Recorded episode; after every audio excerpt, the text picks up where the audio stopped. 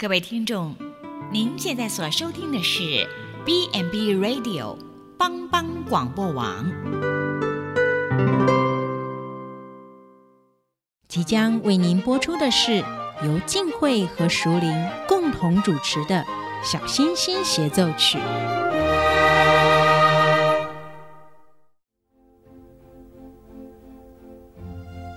妈妈。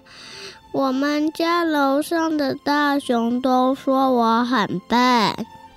你一点也不笨，你只是慢了一点。妈妈一定说我很吵很烦，你不烦，你只是比别人更活泼啊。妈妈同学都说我很奇怪，都不等我玩。宝贝，你不奇怪。只是很独特，不同特质的孩子就像天空中最亮的星星，用它独有的闪耀，丰富了银河画布，如同一曲美妙和谐的小星星协奏曲。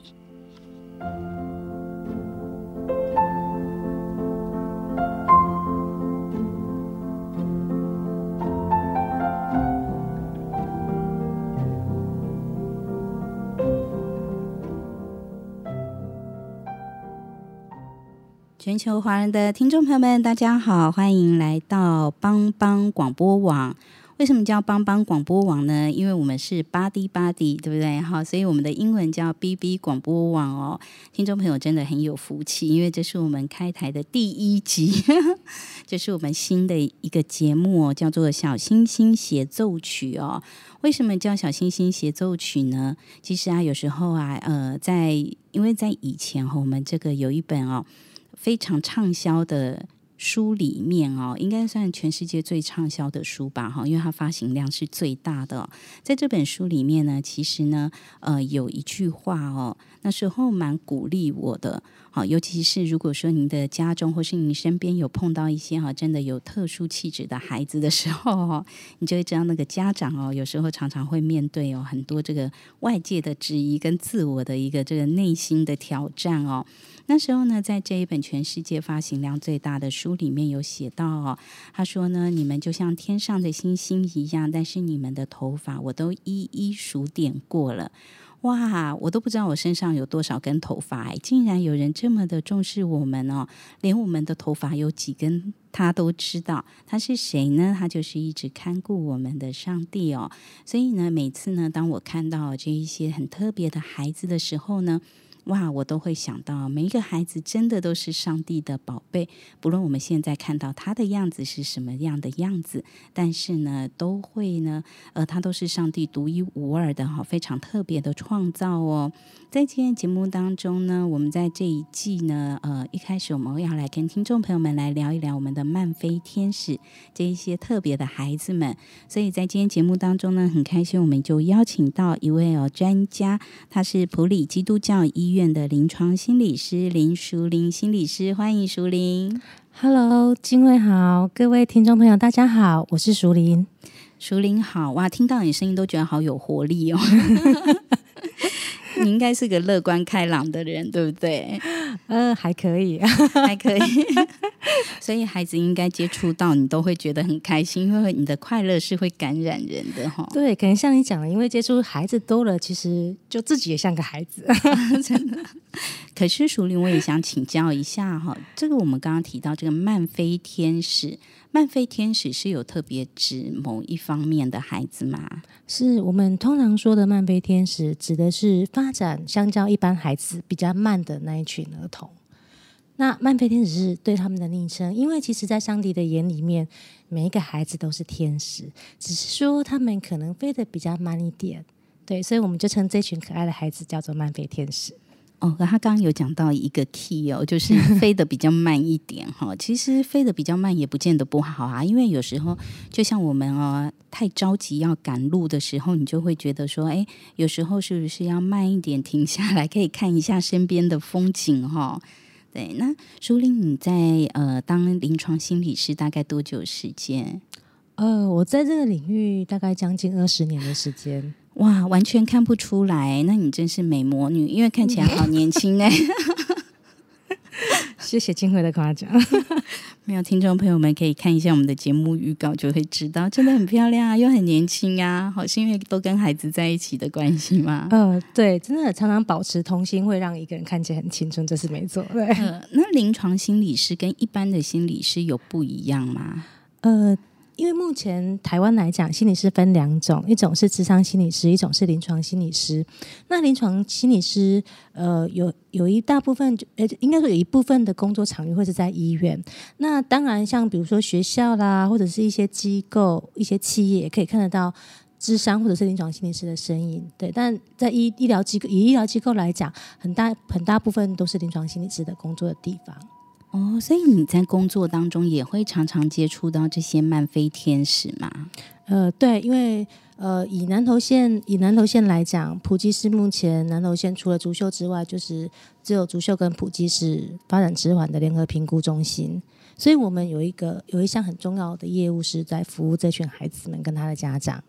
哦，我们印象中感觉好像这样的孩子不是很多，但是。我也不知道为什么，好像最近几年哈，忽然你就会在各那个媒体呀哈，或是有一些报章杂志上会看到这个漫飞天使，哎，是因为现在这样的孩子的比例好像有增加的趋势吗？嗯，其实还有一个原因，我想应该是现在的家长其实对于早疗或者是发展的观念越来越好，所以当孩子就是。呃，家长的敏感度也比较高。当孩子当这样觉得说，孩子好像跟其他这个年纪的孩子比起来，有一些不太一样的时候，家长就会有警觉性，然后就会开始带他们就医，或者甚至接受一些疗愈的介入。那我想，这跟以前是不太一样的，因为以前像我们那个年代哦，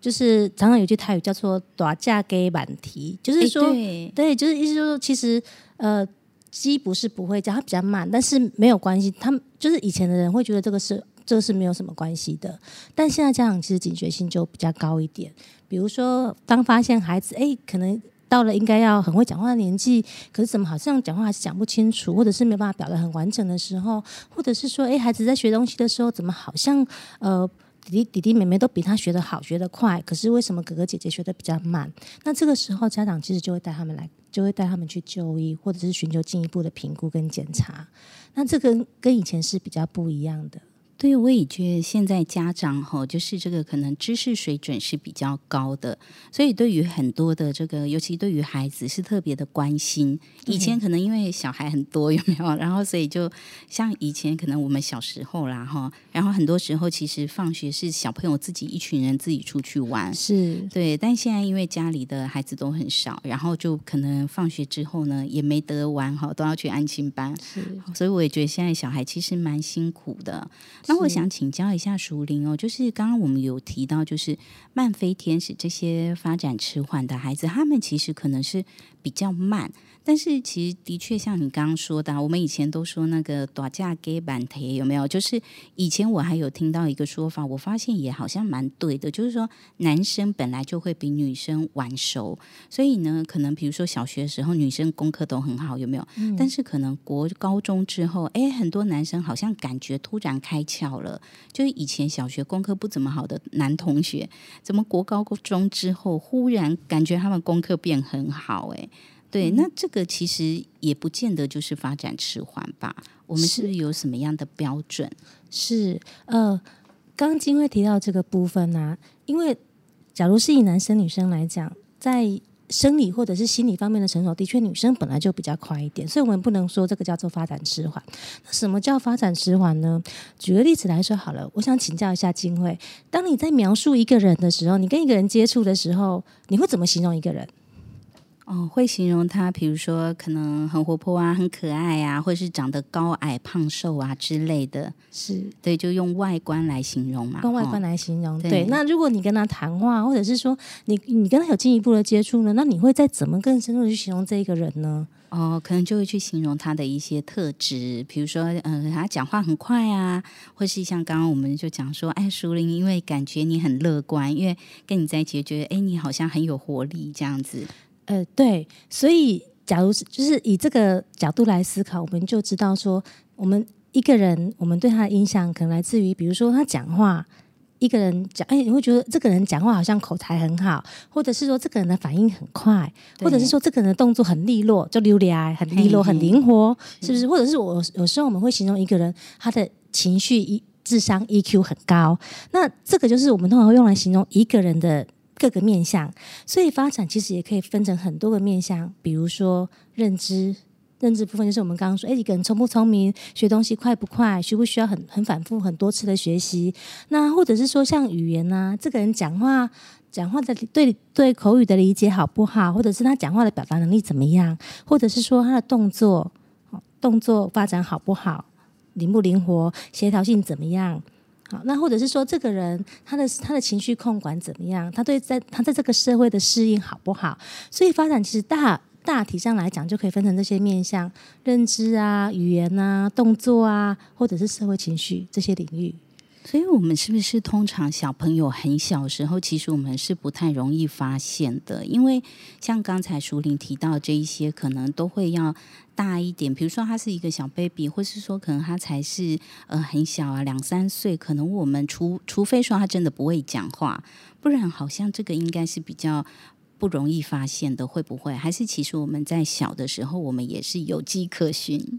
呃，台台湾有俚语说“七岁贝贝高化给”，你有听过吗？就是说，孩子大概在七个月大的时候会坐，然后八个月会爬，那九个月的时候就开始长牙齿了。那其实每一个不管是语言、动作、认知，都有它的发展里程。那当然，对于比如说呃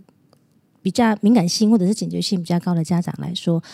他们如果发现自己的孩子，哎，怎么好像该做的时候还是软软的，还是没有办法做得很好，或者是说，哎，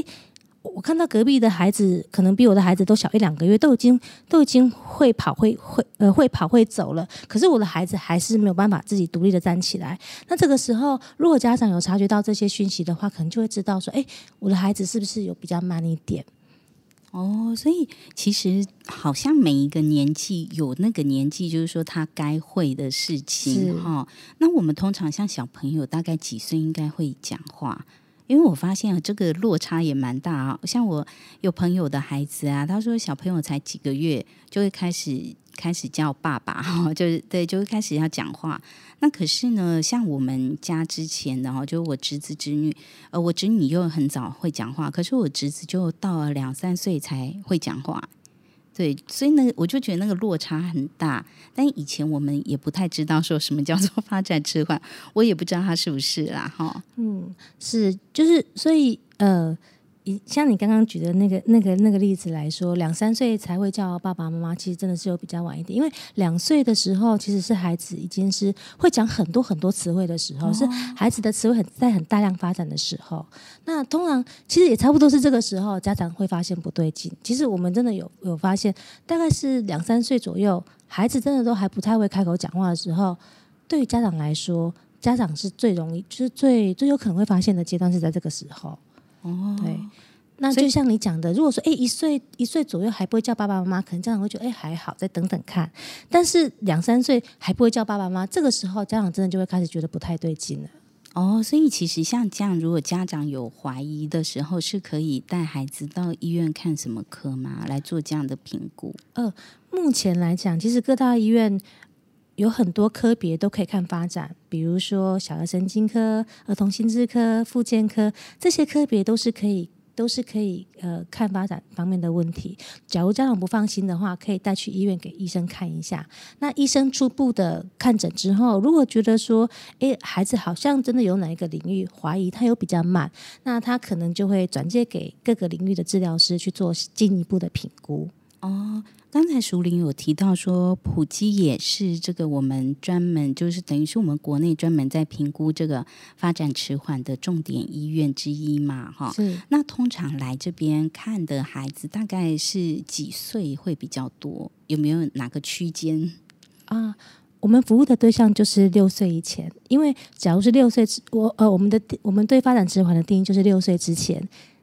跟就是刚刚提到的认知、语言、动作或社会情绪有一个或者是两个以上的领域发展迟缓，我们就说那个那个就是就是发展迟缓。对，那所以我们服务的对象都是六岁以前。那我们也有接触过，呃，因为造成发展迟缓的原因有很多，那我们也有服务过未满一岁的孩子，也是有的。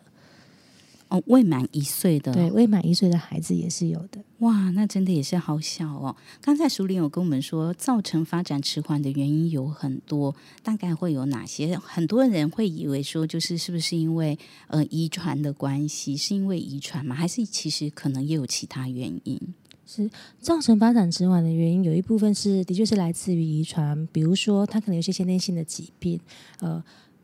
呃，比如说像唐氏症，或者是说一些呃特殊疾病，那那会造成孩子可能他在一个或多个领域上面的发展会比较慢一点，或者比如说水脑症，就是有一些生理上面的呃先天，或者是说在生产过程当中受到脑伤引起的。那还有另外一个部分，可能是比如说社会环境文化刺激不足，也有可能会造成孩子的发展比较落后一点。哦，所以如果说像是刺激不足，再给他刺激，他有可能就会变好吗？是，如果说可以把握那个黄金期的的话，然后在这个时候多给他一些疗愈，多给他一些文化的刺激，其实孩子有可能是可以慢慢的跟得上进度的。所以为什么我们会用迟缓这个称呼，而不用障碍？就是因为其实迟缓不等于障碍。如果可以接受早期疗愈介入的话，其实对孩子来说，有可能是可以把他能力提升上来的。哦，对，其实迟缓跟障碍不一样哈，就是说迟缓是有可能哦，透过一些治疗，我们如果早期给他辅助，它是有可能哦，像刚刚淑玲提到的，就是孩子会慢慢在这个功能是可以再被发展出来，这个能力是可以哈慢慢成长的。哇，对很多家长来讲，这就会觉得很安心哈，因为可能我的孩子只是学得慢哈，不是不会哈，是对那。嗯，淑玲，我也想请教一下哦。其实，呃，我们通常啊，在讲说这个发展迟缓嘛，像除了我们刚刚提到的呃一些遗传的原因，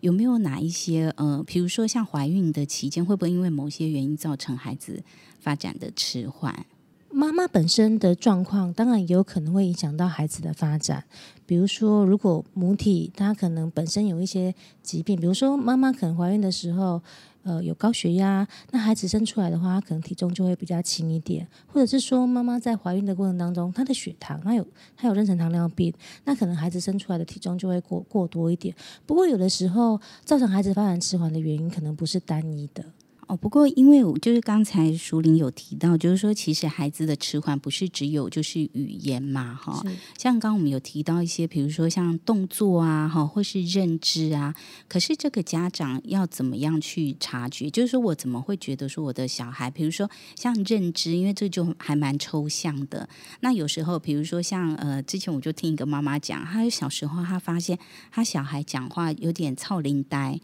但是他那时候他不知道，其实他孩子是发展迟缓，后来有被评估出来。但那时候他们小朋友小的时候，他们也不知道，他们只是觉得说，哎，小孩讲话可能就会操灵呆啊，哈。那他不知道，其实那一个就是一个呃，也是一个一个一个状况，是要特别去关心的。对，那所以其实，尤其是像我们说六岁以前，那有很多时候，其实我们对于这个小朋友的一些成长，其实尤其是如果是第一胎哈，父母对这个其实不是很了解。那有没有哪一些状况，就是你会觉得说，哎，会提醒家长，哎，如果你的孩子有这些状况，其实是可以考虑，就是先带孩子可以来医院做一下这样相关的评估。呃，其实就像刚刚金慧讲的。因为现在的家庭孩子都生的比较少，所以好像比较少可以让父母亲可以去对照或者是去比较的部分。对，但是呃，如果说哎，你发现就像刚刚举的例子，隔壁的隔壁的小孩可能跟我小孩的年纪差不多，但是好像他的发展已经到了一个程度，但是我的孩子好像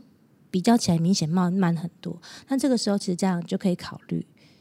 带孩子来来看医生，或者是说，其实现在国健署的网站都有一个专门针对发展迟缓设立的设立的专区，那那边都有各个呃小孩子哪一个年纪啊，应该有的发展历程，那这样其实可以参考看看。哦，所以其实是这个国民健康署的网站吗？对。哦，好，所以其实如果听众朋友们你觉得说，哎，我也不知道我小孩现在这样子是算是一般 OK 的状况，还是有比较落后的哈，其实都可以上去这个国民健康署的网站上可以查一下。好像我们刚刚提到，可能他在每一个不同的年龄有他应该要会做的事情哈。是，或者是像比如说普及，其实也有提供发展咨询的服务啊，就是好是就是如果你不确定好我的孩子这样的发展是 OK 的，或者是说你会你会有点担心的话，其实也可以先透过电话咨询的服务。对，那我们可能我们接听的人员可以稍微再稍微跟跟家长对谈一下，那给他一些建议。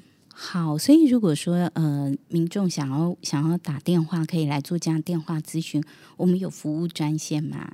呃，有没有服务专线？我们的服务专线是呃零四九二九一二一五一，那分机可以转二零一一到二零一四心理健康中心，这是我们的单位。哦，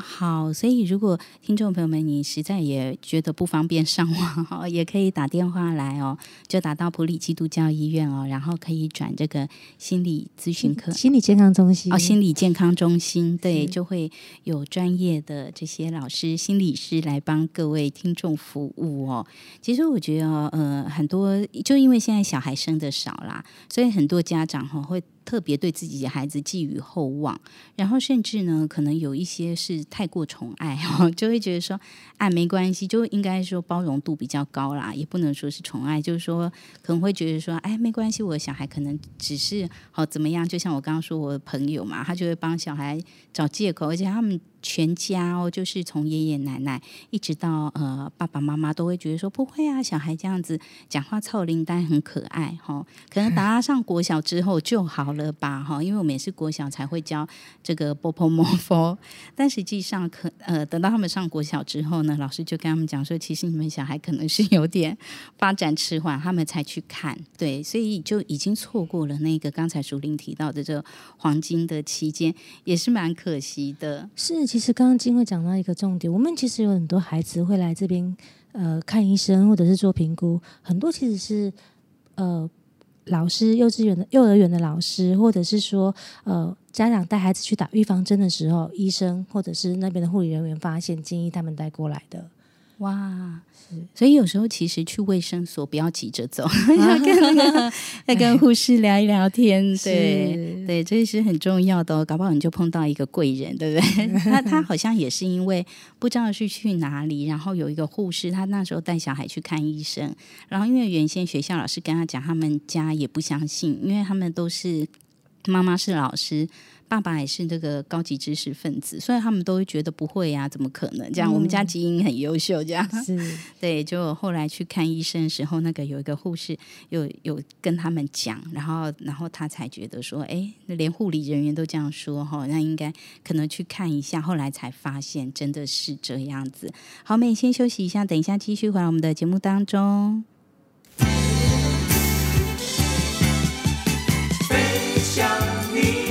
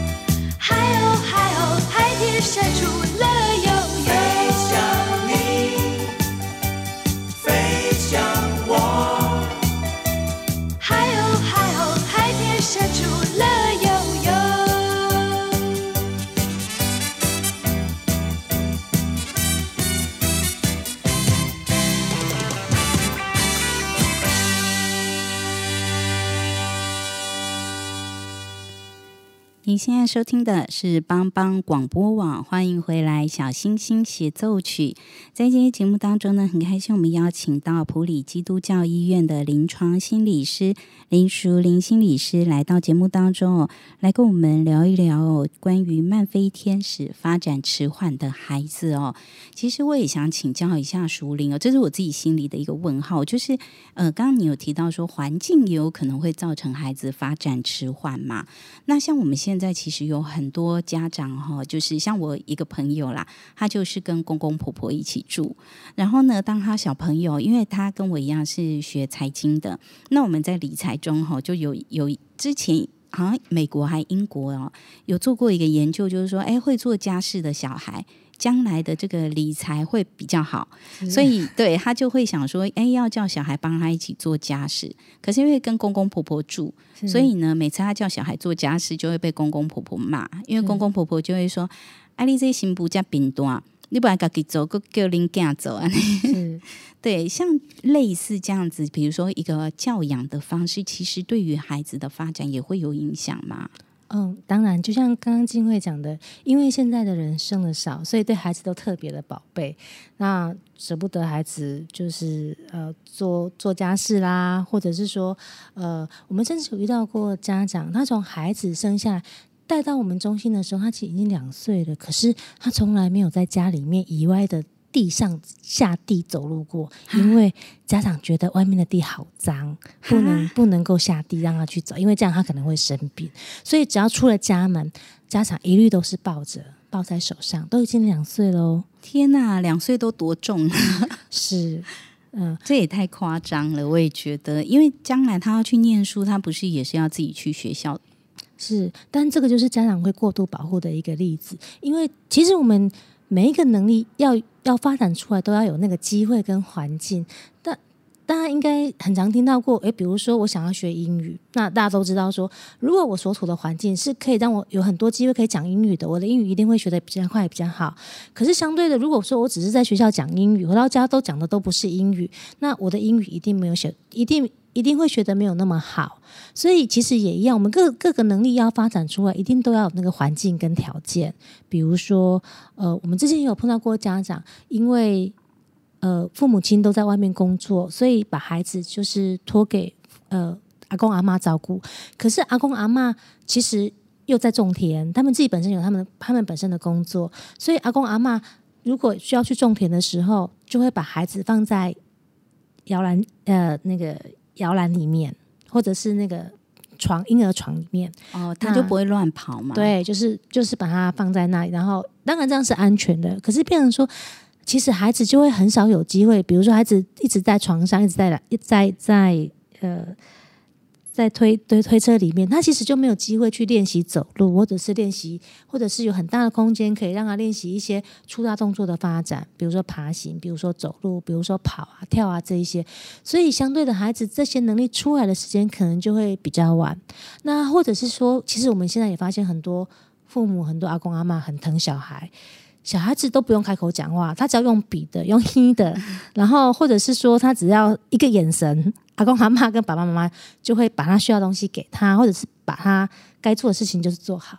所以你你你想想看，在那样的环境之下，孩子根本就不用讲话啊，讲话很费力气，干嘛要讲话？对不对？孩子根本就不用讲话，就可以拿得到他要的东西啊。所以也难怪孩子就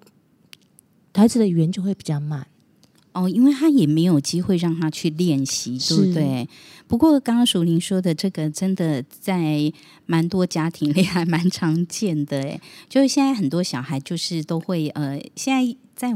我们呃家长的群组里有一个就是还蛮流行的词汇，叫做这个情绪勒索哈。但是因为我也发现，现在很多小朋友其实真的他根本因为可能或许这也是从小养成的习惯嘛哈。像刚竹林说的，哎，我根本不用说什么哈，我就假装哎，就比如哭闹一下，或是生气，然后呢，可能哎家长就会赶快去做哈，去满足这个孩子的要求。但是其实对于这个发展迟缓的孩子哦，我也觉得我们会不不会就是说，呃，很多家长是会有一些迷思的存在。你们这边有没有常碰到哪一些的？呃，你觉得是可以可以给我们家长当做借鉴的？嗯呃，我们还是会建议说，当你发现自己的孩子有发展比较慢的情况的时候，就是家长可以赶快带到医疗院所去寻去就医，然后寻求真呃比较正当、比较正式的管道去去处理。因为我们之前有遇到过家长，就是孩子发展比较慢，那呃也是到了大概两三岁还不太会走路，那家长听信的偏方就是说用醋泡脚。哈，用用醋泡脚，就是呃，我不晓得他这是哪里听来的偏方，就是呃家就是家长跟我们说，因为孩子到了两三岁还不会独立的走路，那他们就听听到有人说，好像用醋泡脚可以让让双脚的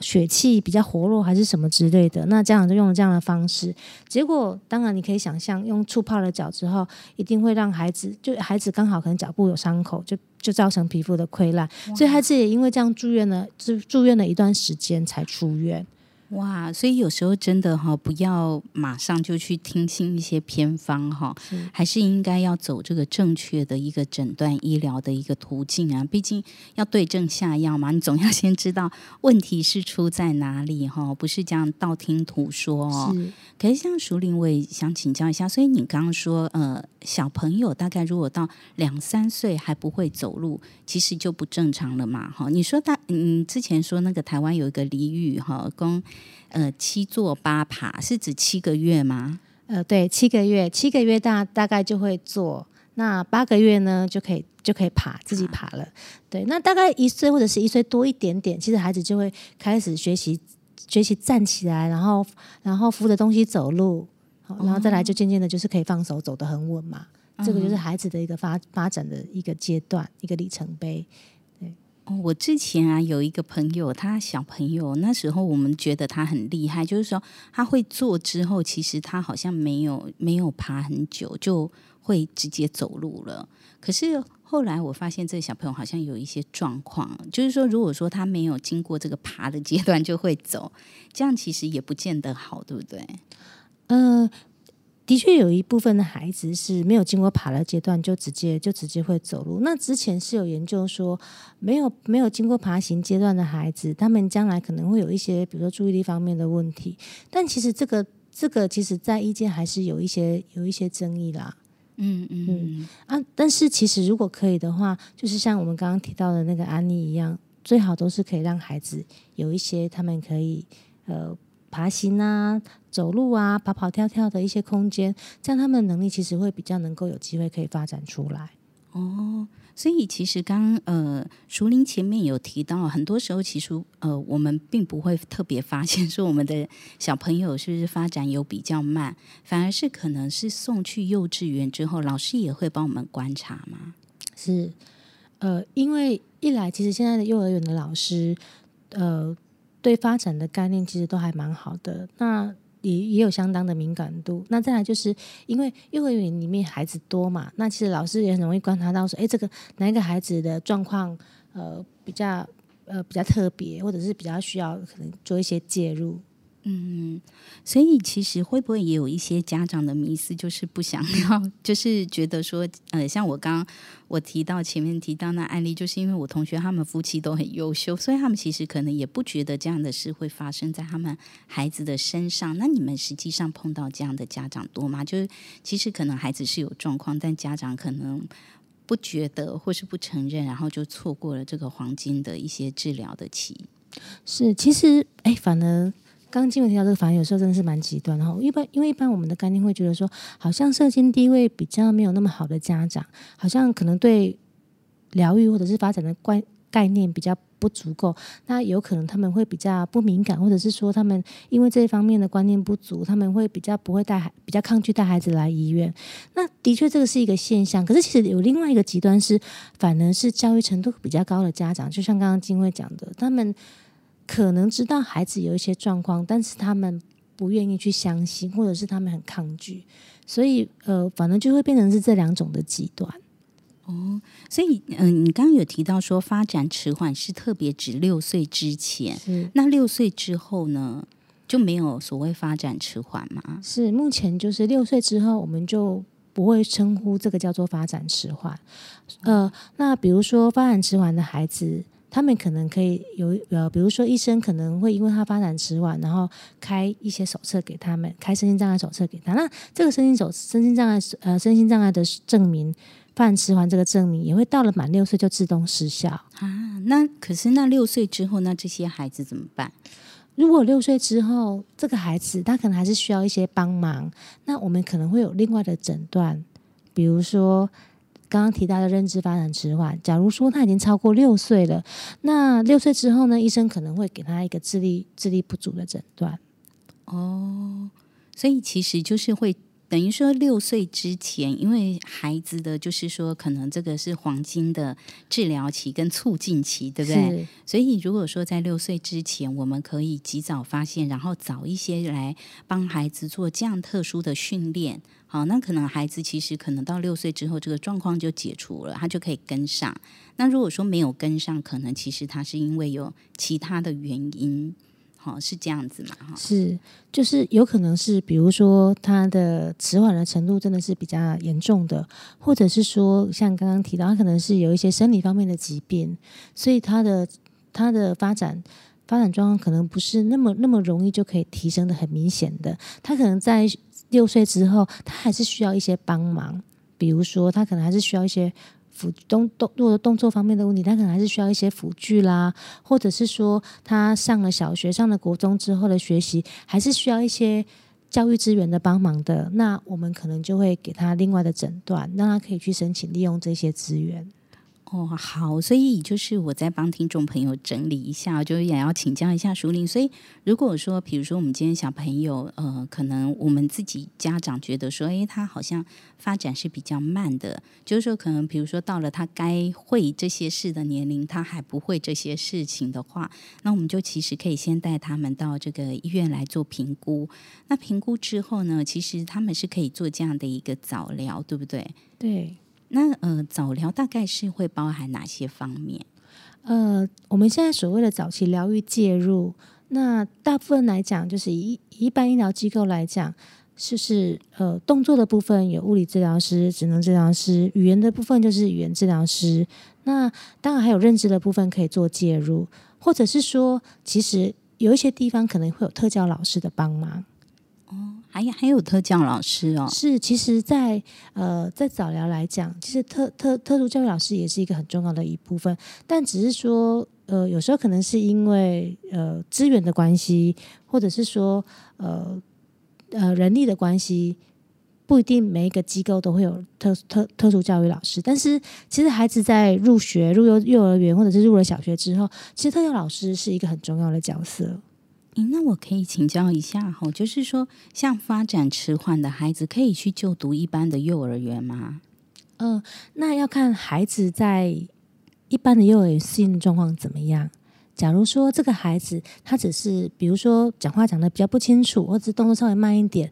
那他的他的迟缓的程度不是很严重的话，去一般幼儿园读书当然是 OK 的啊。而且其实融合也一直是我们要朝要朝要朝的方向。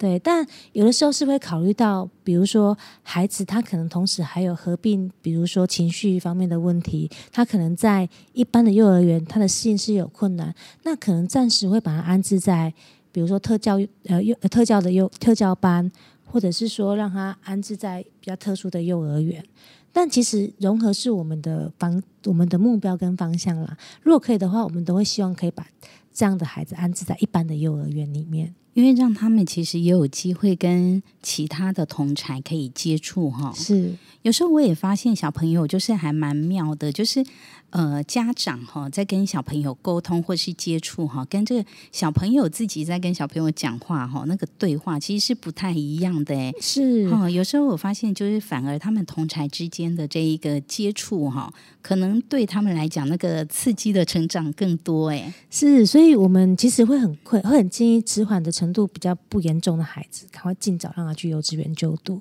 因为透过跟同年纪的孩子的互动啊、讲话啊、游戏啊，其实对他们的发展都是有很正面的的帮助。所以我们也发现说，哎，有些孩子在家里不太讲话啊，可能只会叫爸爸妈妈、叫阿公阿妈啊，其他的话不太讲。可是到了幼儿园之后呢，他们的语言就大量的出来了。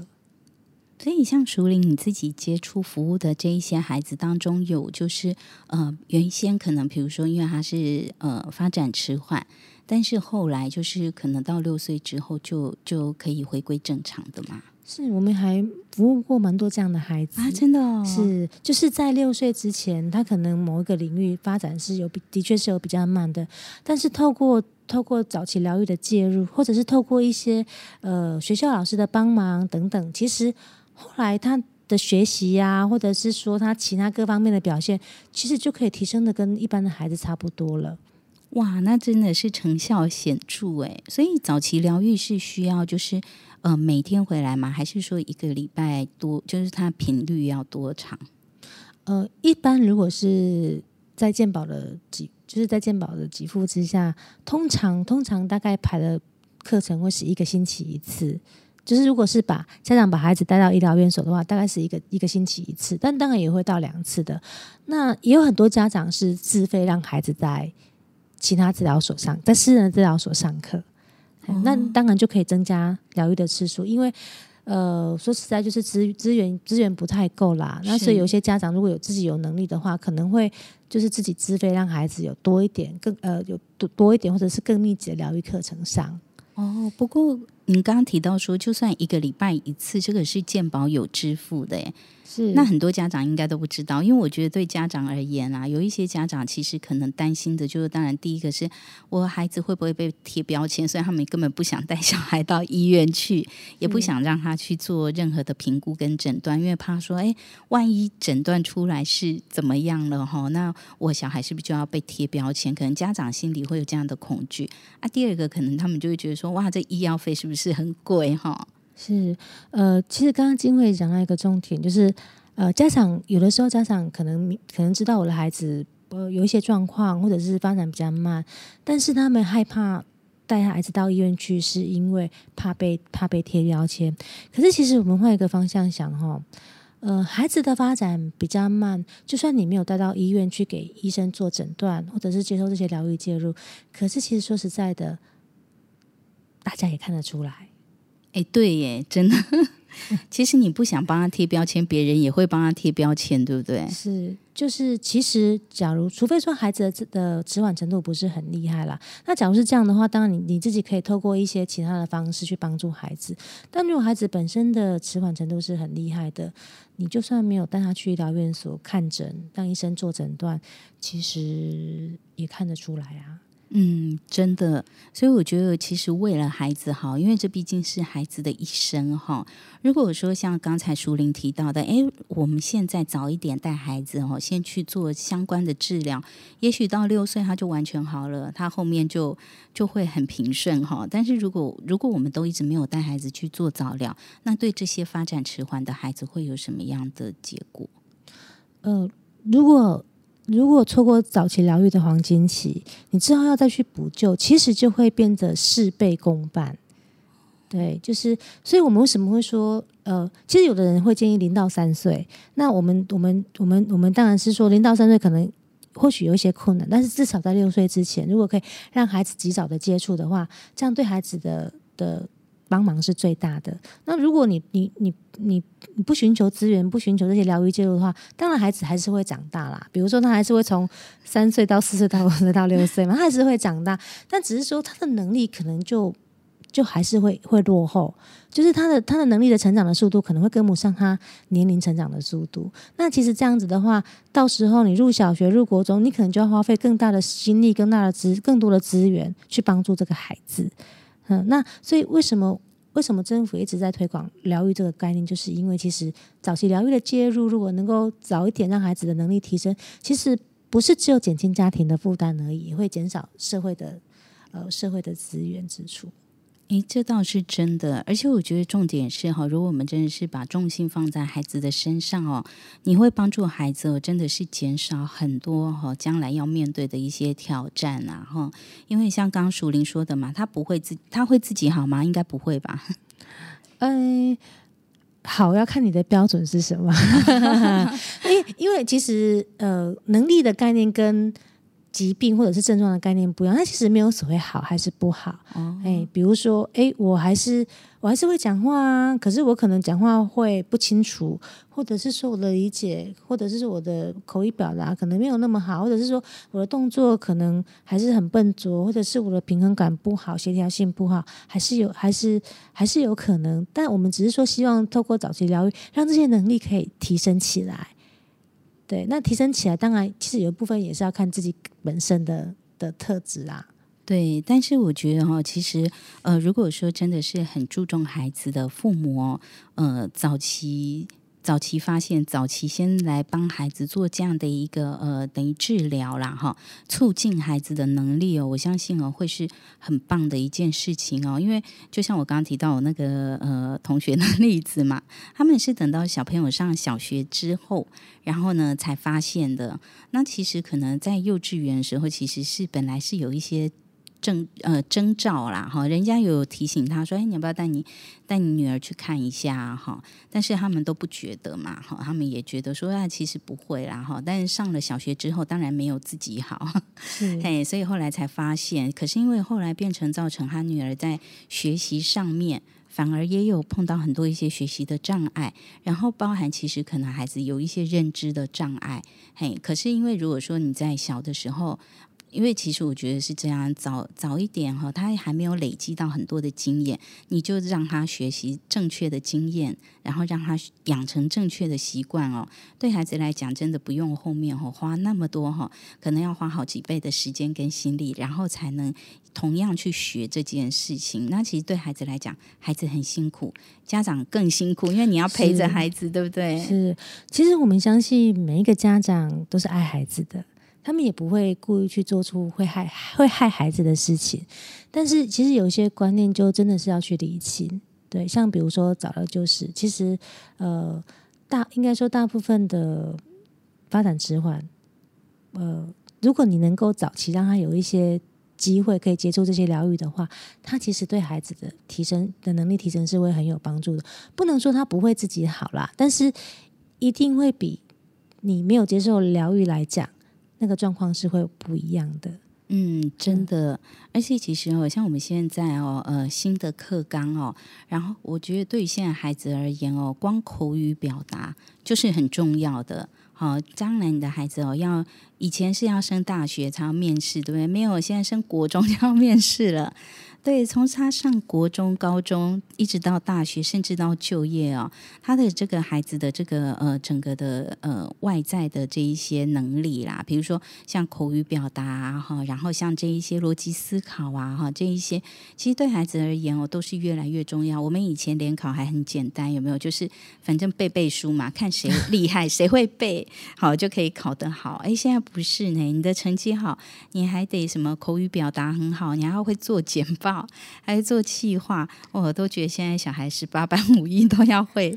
是对，所以如果说我们可以哦，早一点哦，帮助我们的孩子哈、可以呃把他能力提升上来，其实对孩子而言，真的可以将来少面对很多的这个辛苦啦哈。是，那最后，淑玲有没有什么要呃补充再提醒我们家长的？其实我想要强调一个一件事情，就是发展迟缓其实不等于障碍。那发展迟缓其实是有机会改变的，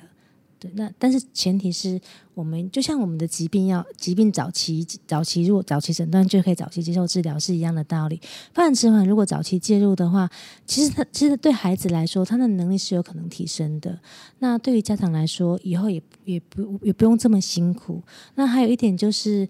其实我们遇到过很多发展迟缓的家庭家长，在照顾孩子的过程当中，真的是很辛苦。所以，所以如果说家长愿意带孩子出来的话，其实你会发现，其实不是只有你这样子而已。对，很很多很多家长，就是你带孩子出来，你会发现很多人跟你一样。那可以透过交流啊、讨论啊，然后也可以让家长得到一些心理方面的支持。那我觉得这个对一个家庭或者是对照顾者来说是很重要的。真的，真的，其实哦，很多时候哦，嗯、我还是觉得，不管我们现在的在做的很多的教育啊，哈，或是甚至像我们的呃这一系列的节目哦，我们还是会希望提醒家长们哦，就是我们在关心自己孩子的同时哦，你一定也要关心你自己哈。那很多事情真的是预防胜于治疗、当我们一开始发现有一些小小的征兆的时候呢，诶，如果我们可以开始去正视它，然后我们来找到我们的呃真正的一些原因，好发生的原因，其实是很快而且很容易就可以解决的。就像今天节目当中，淑玲她其实哦有跟我们分享了很多呃成功的案例，我觉得就是说让家长会觉得很欣慰的案例，就是说虽然可能小朋友小时候在零到六岁的时候，也许他的发展是比同年龄的孩子稍微缓慢一点，但是如果说我们可以在早期呢，就就发现，然后也带孩子去做这样正确的诊断，甚至呢可以帮助孩子来接受这个早期疗愈的一个追踪跟治疗的话呢，其实孩子可能在六岁之后，诶，他就可以呃有具备同样年龄的这个能力，就不需要再受这样子呃一个困扰了哈。是对，但是如果说呃我们没有特别去注意啊，哈，可能很多家长也许很忙碌，也许呢有一些家长像我同学一样，可能担心孩子被贴标签，那等到他大了，这个问题并不会自动消失哈。那尤其是有些家长，其实我们每个家长都是望子成龙、望女成凤嘛哈，你也会觉得说，哎，我的孩子明明可能有这样的能力，为什么却发挥不出来？那真的就非常的可惜哦。所以呃，最后还是请淑玲再跟我们讲一下哈，呃，普及这一边有一个这个呃免费的这个咨询的电话，如果说家长呢可以，你觉得说，哎，我。有点在想，我的孩子不知道是不是有这样的状况，我有需要到医院来接受这样的一个评估吗？哈，其实你也可以先打电话来这边，有专业心理师可以帮你做咨询。那舒玲可以再跟我们讲一下这个咨询电话。是我们的电话是零四九二九一二一五一，那分期从二零一一到二零一四都可以。其实我们的中心，呃，我们中心不是只有不只有心理师，我们还有语言治疗师、职能治疗师，那我们也有复健科，复健科里面还有物理治疗师。对，所以其实呃，普基的团队相对来说是还蛮充足的。那呃，如果说家长有有疑问的话，可以打电话过来询问。那其实呃，每个医疗院所应该也都有可以咨询的电话。对，那呃，如果说家长有一些疑虑或者什么，都欢迎来电来电洽询。嗯，好，谢谢淑玲，今天真的很谢谢淑玲哦，在节目当中帮我们解惑。而且其实我觉得很多时候真的哦，其实以前都不知道早期疗愈是什么啦哈。那今天稍微有点了解哦，而且也发现说，其实好像有做早期疗愈，这个效果真的是差很大呢哈。是，呃，而且其实现在疗愈的部分，像以南投县来讲，其实家长带孩子来疗愈，我们的就是我们的早期呃早期呃发早期发展疗愈转介暨通报中心，还有交通费的补助。哇，这么好，对，所以其实呃在就医的部分，其实对家长的负就是可以减轻家长的负担，所以其实这个部分家长也不用太太过于担心，或者是说，如果孩子真的有这个需要，但是可能经济上有困难的话，其实呃或许也可以可以找到一些方式可以帮助家长。嗯，其实真的，我觉得普及这一边真的哈，呃，其实应该是说啦，台湾现在很多医院都有这个所谓的社工师啦，哈。是如果说真的你有碰到这个就医的呃一些经济上的一些考量啊，其实呢都可以请医院社工师哦来转介一下相关的资讯哈，跟是不是有相关的资源可以运用。所以我觉得，其实，在台湾哦，是呃蛮幸福的，因为我们有这个鉴宝的制度，对，所以其实不用太担心哈。但是重点还是有像刚刚提到孩子的健康跟我们自己的健康，毕竟健康呢才是最大最宝贵的资源哦。那今天很谢谢听众朋友们的收听，呃，我们小星星协奏曲下周同一时间空中再会喽，拜拜，拜拜。